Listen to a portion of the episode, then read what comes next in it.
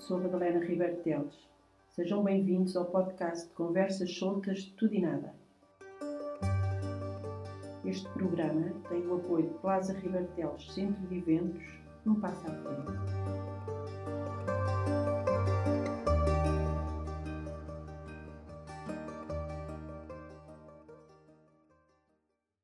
Olá Francisco, bom dia. Olá Madalena, viva. Eu quero lhe agradecer a sua disponibilidade e amabilidade em ter dito logo que sim, em ter eh, alinhado neste desafio da adaptação às novas tecnologias, aqui ao nosso pequeno estúdio e a esta maneira de estar, de, de poder comunicar com os outros via áudio. Não vamos ter vídeo, vamos ter só áudio. E, e gostava que, que conversássemos sobre uh, vários temas, soltos, como você lhe chamou, com amizade, com simplicidade e, e abertura de opinião. Está bem? Está bem, eu agradeço, Madalena, estar aqui hoje a falar consigo. Eu acho que é com todo o gosto que serei um dos estreantes do seu, do seu programa. Então, eu começava por lhe dizer uma coisa, que, que nesta... Eu, eu, sempre fui almoçar à casa dos, dos seus pais. E a minha mãe vinha a Lisboa, trazia-nos para, para fazer mais diversas coisas. E, e, e, eu chegava à casa dos seus pais e nunca vi lá o Francisco. O Francisco eu via nas férias em Cruz, mas nunca via o Francisco. Porque estava no, você também andou no colégio alemão. Estava no colégio, não é? eu andei, andei no colégio alemão, comecei por andar no colégio alemão quando tinha, quando tinha 3 anos de idade. Na altura o colégio alemão era na rua do Passadiço, portanto era, era muito yeah. perto de casa dos meus pais.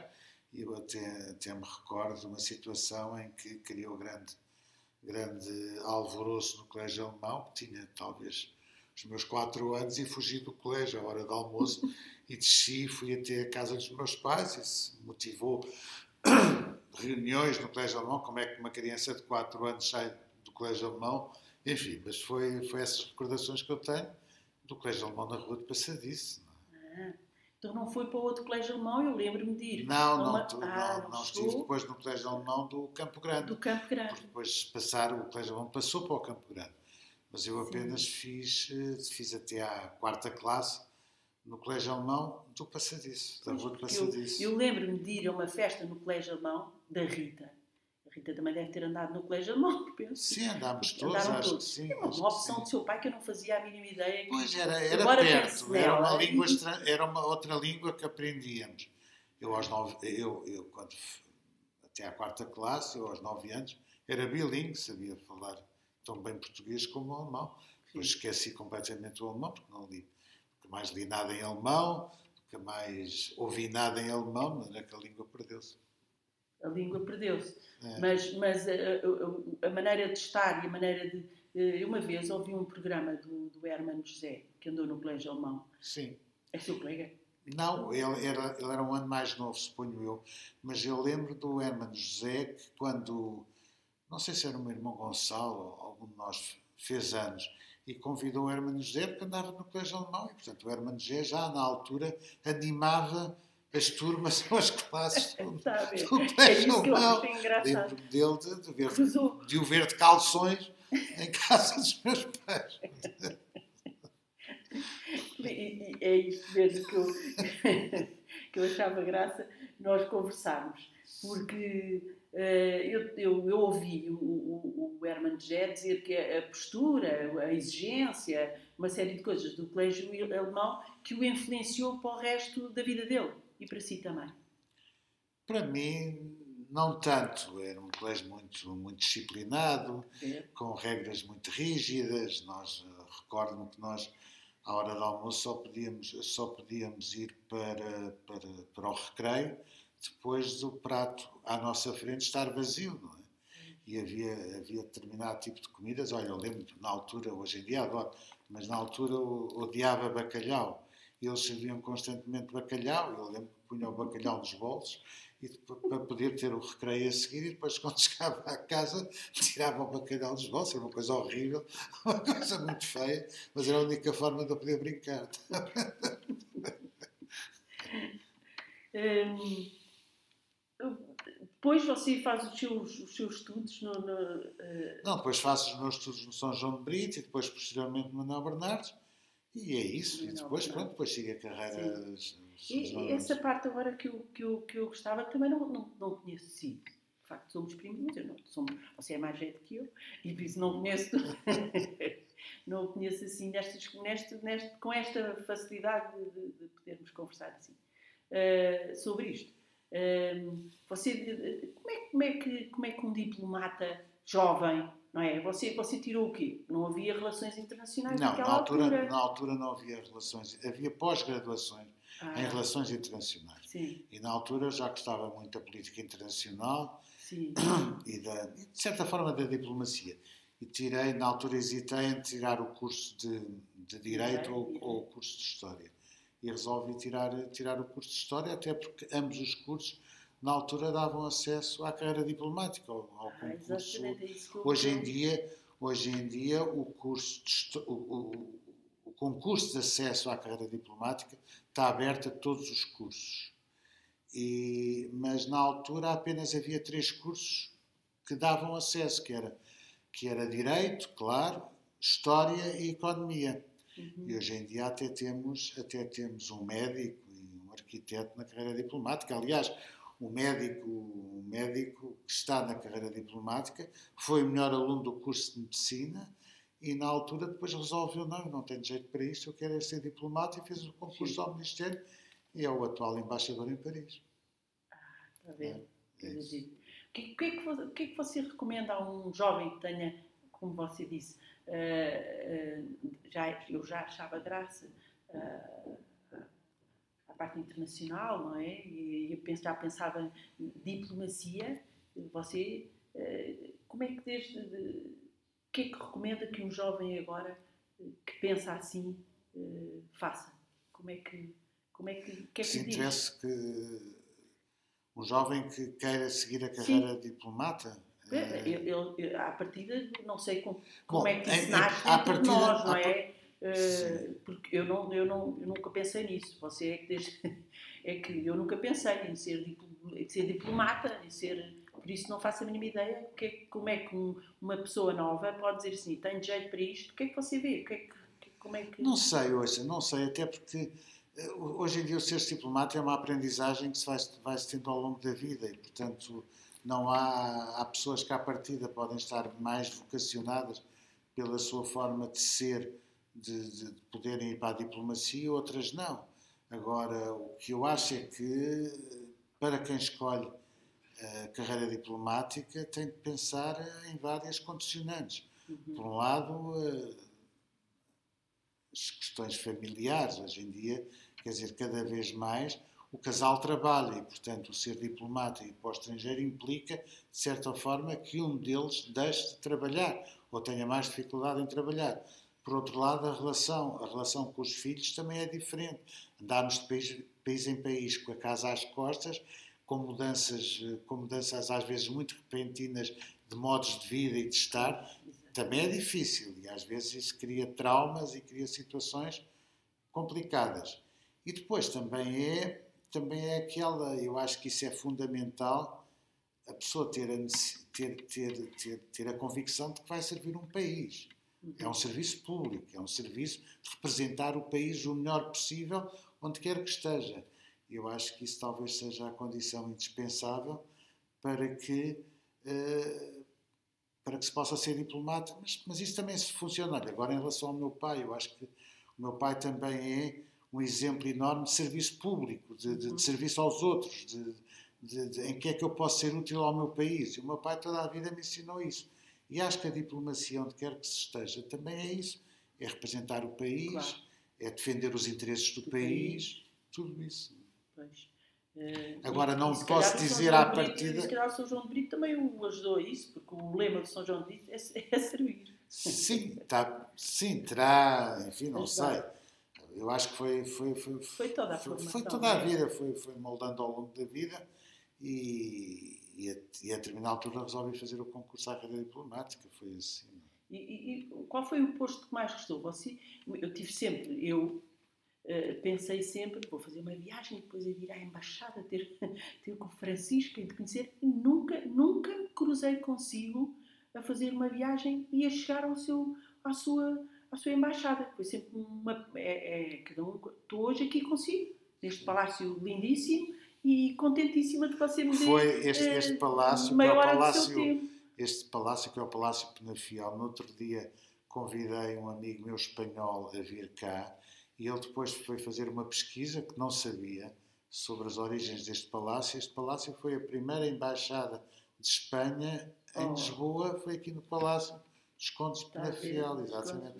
Depois foi Ministério das Obras Públicas e depois na altura na altura o Ministro dos Estrangeiros era o Ministro Paulo Portas, resolveu ceder este palácio à CPLP e aqui, e aqui que eu estou, estou bem. Não? É? Ainda bem, ainda não, bem. mas em relação aos postos, não, não tenho, não tenho.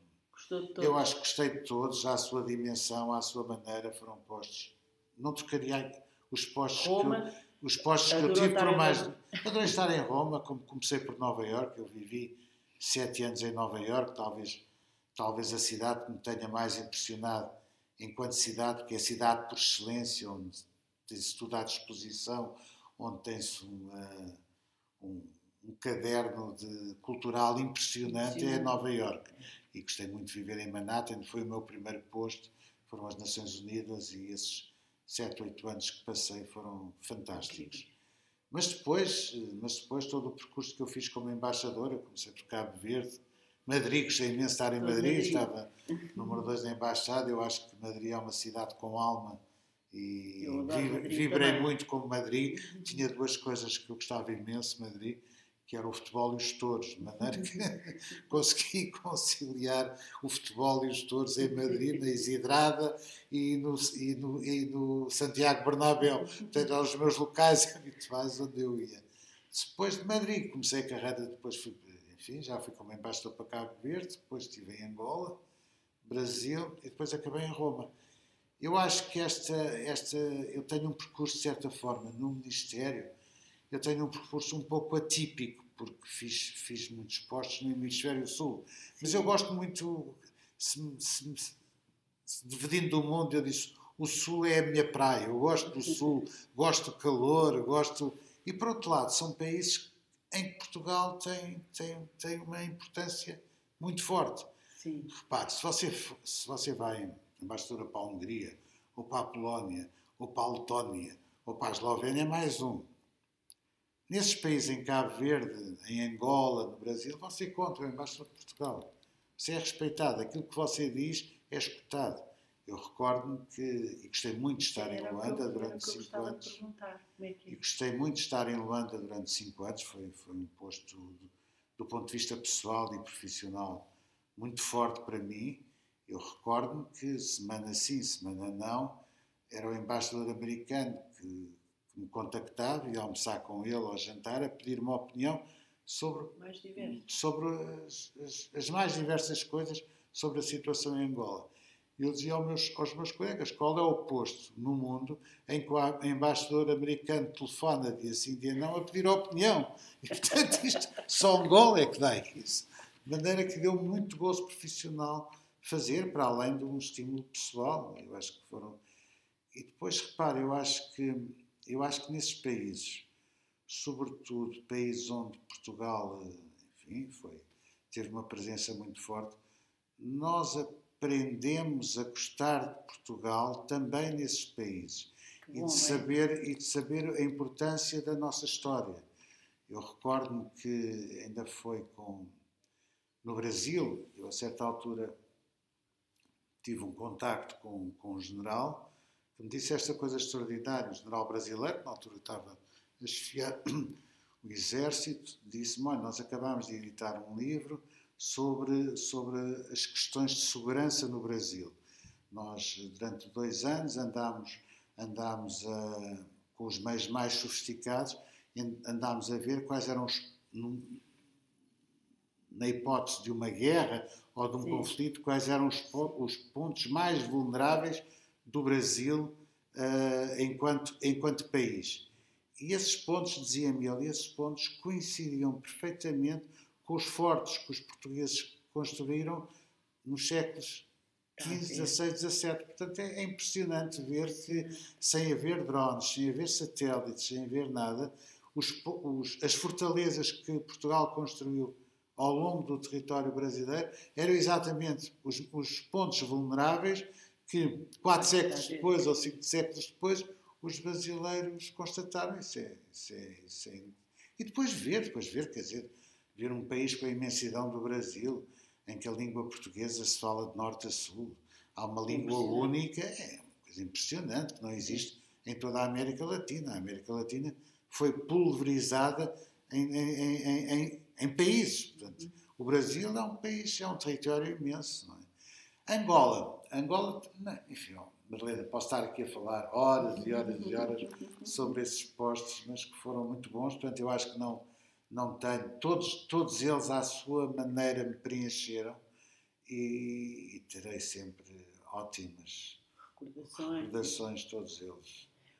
Há uma coisa que eu, que eu penso, que eu penso eh, imensa vez que é eh, como é que os, que os embaixadores levam as tradições de, de, Portugal para os países que estão? Dão, dão importância a isso ou, ou, ou não? não? não? Não, precisamos, repare, nos países onde eu estive não precisamos de levar, porque, olha, voltando ao Brasil, existem, existe uma comunidade portuguesa fortíssima em todo o Brasil. E, portanto, existem clubes de portugueses espalhados por todo o Brasil. E são esses clubes que depois organizam, organizam festas, organizam festivais. Nada disso está a cargo da, da Embaixada? Não, nós apoiamos essas, apoiamos essas iniciativas. Mas eh, é evidente que nos países onde eu estive não era necessário uhum. tomar essa iniciativa, tomar porque eram, eram os próprios portugueses, ou os luso-brasileiros neste caso, ou os luso-angolanos, que se encarregavam de fazer isso. Eh, eh, nesses países, no, no, no, Brasil, as embaixadas são, são a casa do embaixador?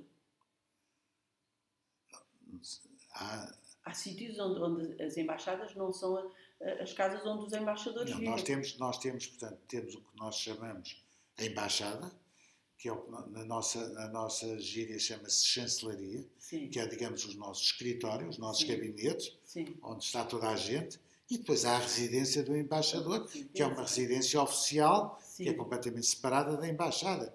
Eu, normalmente, onde, onde, onde, onde, dava almoços, jantares, era na residência oficial, onde convidava as pessoas a irem à minha casa, não é? Uhum. Que, era, que era a residência. Claro. Quando havia, sei lá, abertura, abertura isso fazia-se muito, quer em Cabo Verde, quer em Angola, mesmo em Roma também no Brasil, quando havia uma exposição de um artista qualquer, aí eu cedia, ou, ou a apresentação de um produto português, eu cedia às instalações da embaixada para isso, está a ver? Portanto, uhum. desde que tivesse condições, tinha, sei lá, a chancelaria no Brasil era uma magnífica chancelaria, era uma espécie de uma mini Gulbenkian, tinha imenso espaço para organizar essas coisas. E em Luanda tínhamos um centro cultural também bastante forte a funcionar. E você teve, nos esforços que teve, perguntar dos portugueses pelo mundo não vale a pena porque, porque há só portugueses. Mas é aquela, aquela, aquela cena de, que, que, que, dizem muito, há, uh, os portugueses pelo mundo, há portugueses em todo o mundo. Uh, você depois deve ter sido uma pessoa que, que viajou bastante, penso eu, não é? Sim, eu, eh, há portugueses por todo lado e há portugueses. Aconteceu-lhe assim, alguma história engraçada de um país, sei lá, fora do, do contexto, encontrar um português? Olha, eu lembro, eu lembro que em, em, lembro que na altura viajei, viajei de Luanda para Cabinda, que é o norte de Angola, entrei na, numa floresta lindíssima, que é a floresta do Mayombe, com árvores com, com 50 metros. É uma floresta impressionante e a certa altura disse, alguém me sinalizou que havia um português que vivia lá há 30 anos e perfeitamente no meio, no meio da floresta e que tinha ido para lá e que, e que enfim, vivia ou sobrevivia lá. E na altura, quando eu cheguei, ele disse: Ah, o senhor é o embaixador de Portugal. Pois, eu já não vou a Portugal, uh, eu não vou a Portugal já há muito tempo. Mas olha, o Sporting ganhou a semana passada. estava atento até aos clubes de futebol. Um português perdido no meio da floresta de Maio a perguntar pelo Sporting. Não, mas eu, eu Quase que é a experiência mais original que viveu nesse aspecto. Sim, talvez. Mas no Brasil, no Brasil, por exemplo, no Brasil, uma história engraçada. A certa altura, os, a comunidade portuguesa, a comunidade portuguesa é uma comunidade muito bem instalada no Brasil e portanto não tem, não tem, eh, não tem queixas nem lamúrias. Não, eles o que eles gostam é que haja uma presença de um representante português que os vá visitar onde quer, onde quer que eles estejam. E eu lembro-me de ir, de ir, de ir a, uma, a, uma, a uma província do Brasil, quase junto ao Amazonas, que é o Acre, Sim. portanto, perdida no fim do mundo, só para lhe dizer, de Brasília ao Acre, Rio Branco é a capital, são quatro horas de avião, só para Sim, ter ideia da dimensão sei. do Brasil. Sim. E havia lá uma homenagem às famílias portuguesas do Acre. E, e eu, a certa altura, chego e sou confrontado. Isto já, como digo, o Acre faz, faz fronteira com, com, com, o Amazonas, não é? Sim. E com a Amazónia. E, e eu lembro que chego, sou convidado pelo governador, e chego, e chego a um, a um pavilhão onde estão portuguesas que não iam a Portugal há 30, 40 anos, que estavam no ar, meia dúzia de famílias, que ao verem o embaixador de Portugal choravam. Quer dizer, que era, que era a ideia de haver um representante português que os ia visitar uh, no fim do mundo. Isso, isso, isso comoveu-me bastante. Portanto, é, é, é interessante ver isso e todos eles tinham a necessidade, todos eles tinham a necessidade de contar a sua história, a história da sua vida, como é que foram para o Brasil, ou como é que foram para Angola, uns com 14 anos, outros com 15 anos, e depois de demonstrarem como é que tiveram sucesso na vida, tendo em conta uh, o ponto de partida, que chegaram sem nada e que, e que hoje em dia são pessoas inseridas na sociedade e bem inseridas. Isso. De maneira que tinha, tinha, todos eles me contavam, contavam a sua história. E eu lembro de comentar isto com, não sei se posso contar isto aqui, eh, então. com o presidente Marcelo Rebelo de Sousa, em São Paulo. Sim. Eu disse, ouça, cada vez onde eu vou, aos portugueses me contam a história da vida deles, mas eu, eu que já viajei pelo país inteiro, eu agora, quando começam a contar a história, já tenho um certo cansaço de ouvi-las. E o presidente diz, mas porquê é que você pensa que eu tiro selfies? Resolve resolve, resolve tudo de uma vez. Resolve a história. Resolve... Está a ver?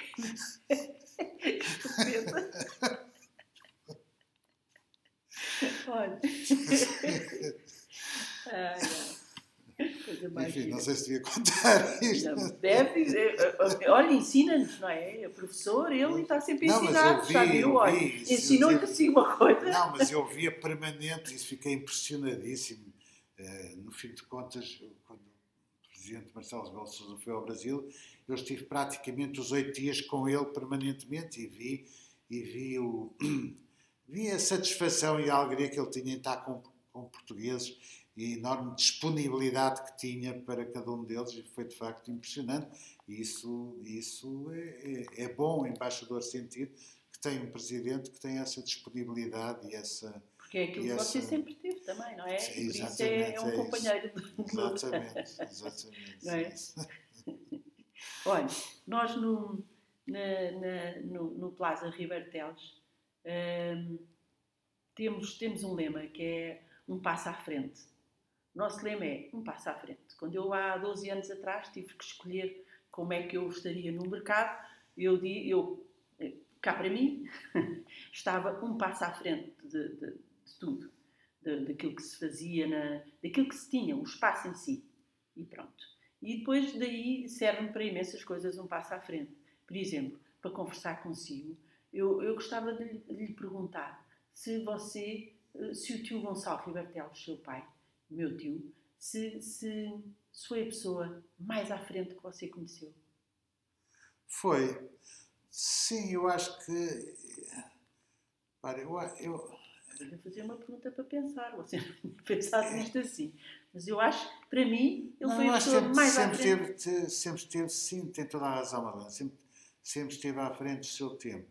E eu, eu recordo naquelas ideias com o meu pai que sempre os sempre o vi defender desde, desde, que, desde que tinha a percepção daquilo que o meu pai me dizia, de tomei consciência daquilo que ele me dizia, e ele falava do. Ele, ele, ele falava com uma enorme, uma enorme alegria e uma, uma enorme vontade que os outros apreendessem aquilo que eu estava a dizer.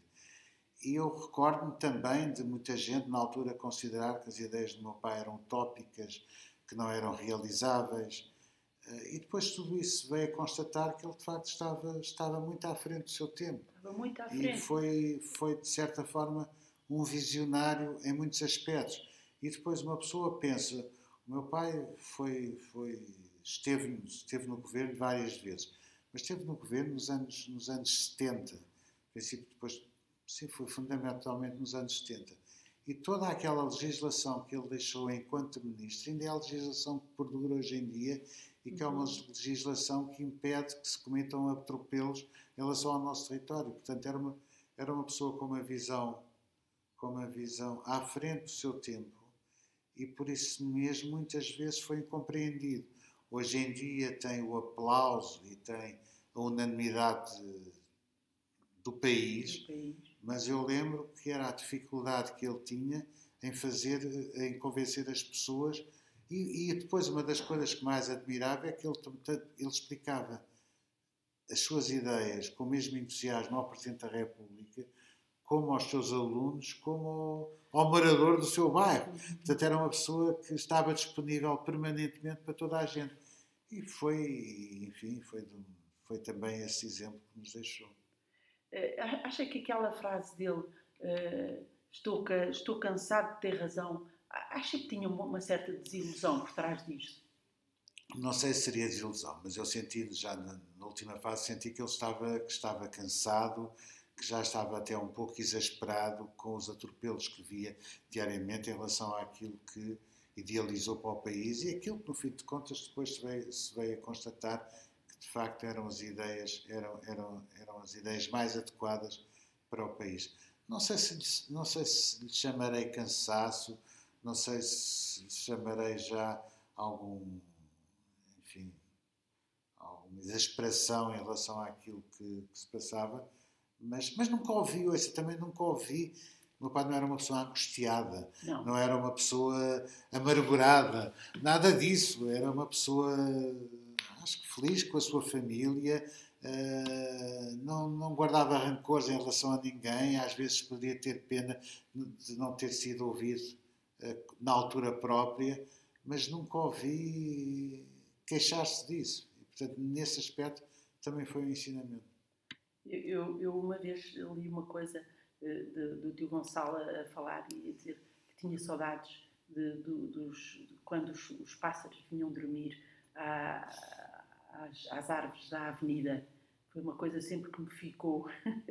de, porque ele era miúdo, vivia ali na Sim, vivia na, ali. portanto, é? a casa, a casa dos, dos, meus avós era à esquina das Rua das Pedras, com a Avenida Liberdade. Portanto, o meu pai vivenciou toda a transformação da Avenida Liberdade. Exatamente, uh, é falava, seu pai, seu pai morre agora. Falava dos pardais que chegavam, Exatamente. dos pássaros, dos, dos, dos, dos salões que vinham vender as suas coisas ao Recio, enfim, todas essas histórias eles, eles, ele nos contava. Mas ao mesmo tempo, às vezes as pessoas pensavam, não, esta pessoa quer um regresso ao passado, não era nada disso. Nada disso. Era antes pelo contrário, era, era para preparar o futuro. Exatamente. E portanto isso era a grande diferença. Era estar à frente. E, e, e de facto ele insurgia-se, e muitas vezes ouvi, ouvi insurgir-se contra disparates que faziam em Lisboa, uh, todo o território, e isso sempre nos ensinou de que a, a crítica, a crítica é, é, sempre uma crítica construtiva. Era sempre a procura que o meu pai tinha de construir aquilo que entendia que fosse melhor e não, e não apenas criticar por criticar. Exatamente. Estou a adorar falar consigo. Quando era miúdo, seu pai era um amante de Lisboa, não é? Seu pai ia ao campo, a cruz, uh, e mas, mas seu pai era, era amava Lisboa. Você lembra-se de pequenino passear com o seu pai em Lisboa?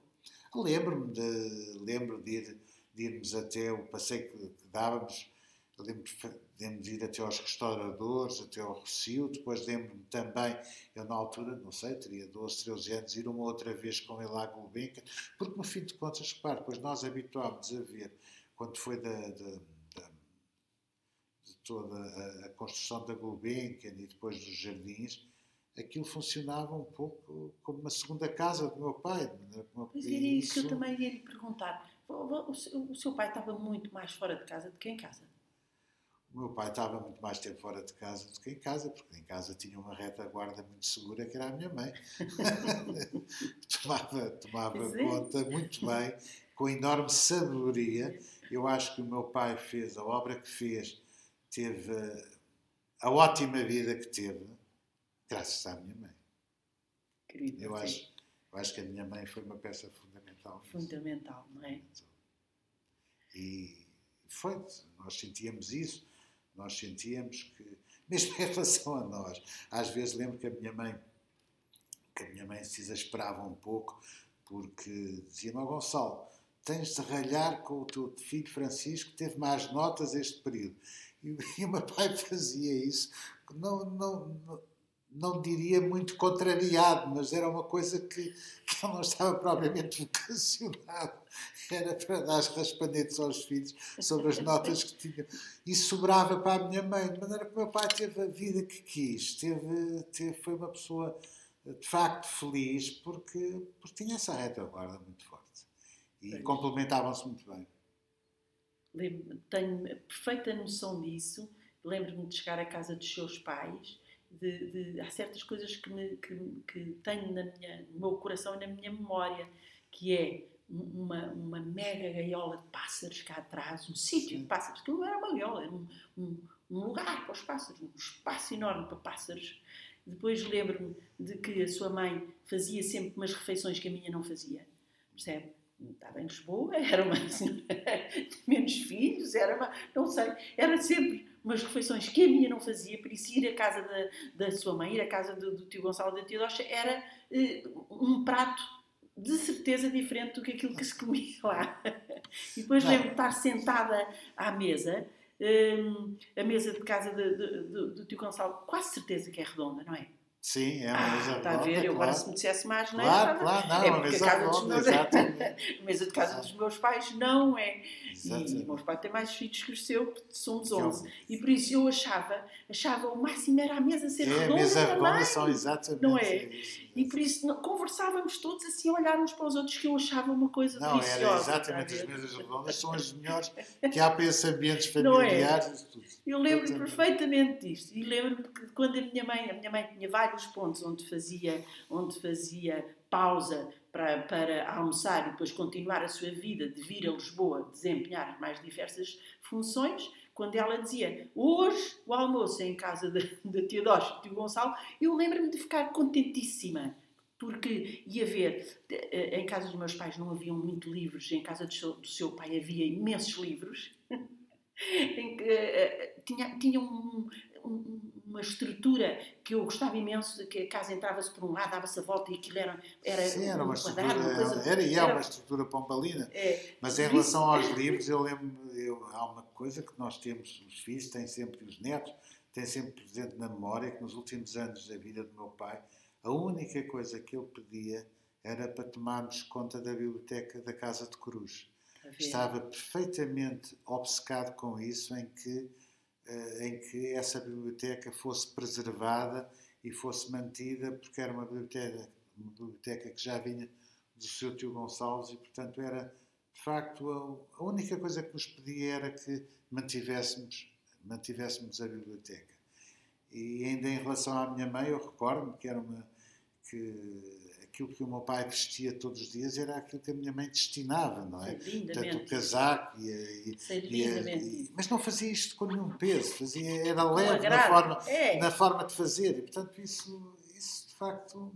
Eu, eu, eu, eu sabe, uma vez encontrei o seu pai no metro E adorei, eu nunca viria o meu pai no metro, por isso adorei ver o seu pai no metro, não é? Foi uma coisa que me encheu e disse assim: Olá, tá bom. E ele achou que era outra pessoa e virou-se: Olá, como está? Distraído como ele era: Olá, distraído, como está? E eu depois dei-lhe um abracinho e disse: Sou eu, tio Gonçalo, sou a Madalena. Ah, sua marota. eu a adorar encontrá-lo no metro, adorei encontrá-lo Meu pai sempre andou de metro e sempre passeou por Lisboa, aquilo que a Madalena estava a referir há pouco.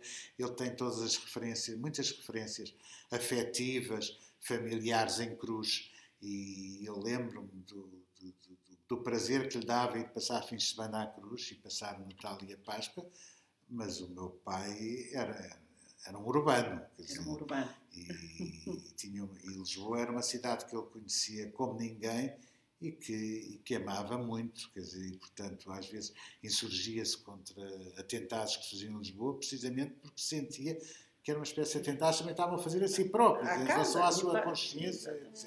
E, mas era fundamentalmente uma pessoa urbana.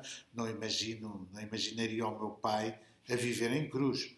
Imagino o meu pai passar fins de semana à Cruz, a gostar muito de estar em Cruz, com a família, com, com, com todos os ramos que tinha em Cruz, mas é a cidade é o seu sítio. A cidade é o seu sítio. É pois é. E, mas, e essa biblioteca está, para cruz, está em cruz por causa da, da, da dimensão da Casa de Cruz e poder como, ficar como? a biblioteca. Sim, é isso, está caminhou em cruz. para cruz claro, por causa de, claro. do sítio físico. É isso, exatamente. Físico, São é? milhares e milhares de livros exatamente. que tem e que estão, felizmente, estão preservados, estão catalogados e, portanto, agora vamos vamos, vamos honrar esse, esse, esse, esse desejo. Esse desejo é Olha, qual é, qual é, o que é que está a ler? O que é que é o, livro que está a ler agora? Estou a ler várias coisas. Estou a ler, estou a ler, nunca gosto de ler um livro ao mesmo tempo. Estou a ler um, um, um romance de um, de um escritor inglês que se chama William Boyd, que se chama. No Fundo do Coração, que já me tinham falado desse livro há imenso tempo, que é uma espécie de diário, mas que, mas que atravessa, atravessa todo um período interessante da história da Europa e o uhum. diário é muito divertido. Sim. Depois acabei de comprar ontem a, a, a, biografia, a autobiografia que saiu do Obama, que também é um período da história dos Estados Unidos dos Estados Unidos que me interessa. Tem a ver consigo. Depois tem a ver, também comprei uma história global de Portugal comecei a ler sobre o que é que, sob o ponto de vista estratégico, o que é que Portugal fez ao longo, ao longo dos séculos. E, portanto, são estes, são estes três, quatro livros que eu estou, que eu estou entretido, entretido a ler. Você, você é, é, é, eu, eu costumo dizer que dou tanto valor. Ah, ainda, ainda, ainda, ainda estou a ler outro? também, tenho a, um. última, a última encíclica do Papa Francisco. Hum. Fratelli Tutti, exatamente. Ah, bem, e agora, sabe, sabe o que é que. Sabe, eu tenho uma máxima que é: o mais adoro numa pessoa é, é uma memória prodigiosa. Você também é assim, não é? Memória não prodigiosa, sei. é que os mais, nossos pais tinham. Os nossos eu pais muitas vezes conversar com o meu pai alguma... saía de lá e dizia memória prodigiosa. Pai, eu adoro essa memória. Eu não sei se tenho essa memória de elefante, mas, mas de qualquer maneira gostaria de ter mais memória do que tenho hoje em dia sei lá, mas acho que sim. Acho que eu, sim. Guardo, eu, guardo, eu, eu, guardo, eu guardo sobretudo, eu acho que consegui fazer a divisão, eu guardo sobretudo boas memórias. As más memórias deixo-as a um lado e não quero pensar nelas. Também não tive assim tantas como isso. Gostava de. Obrigadíssimo por este bocadinho. Não Obrigado, Madalena. Tempo. Espero é... que enfim, tenha correspondido às suas expectativas. Correspondeu na íntegra, como só o Ribeiro Teles poderia então, fazer, não é? Obrigado. E foi, foi muito bom estar aqui consigo e com a sua filha. Muito obrigado, Francisco. Até à próxima. Até à próxima.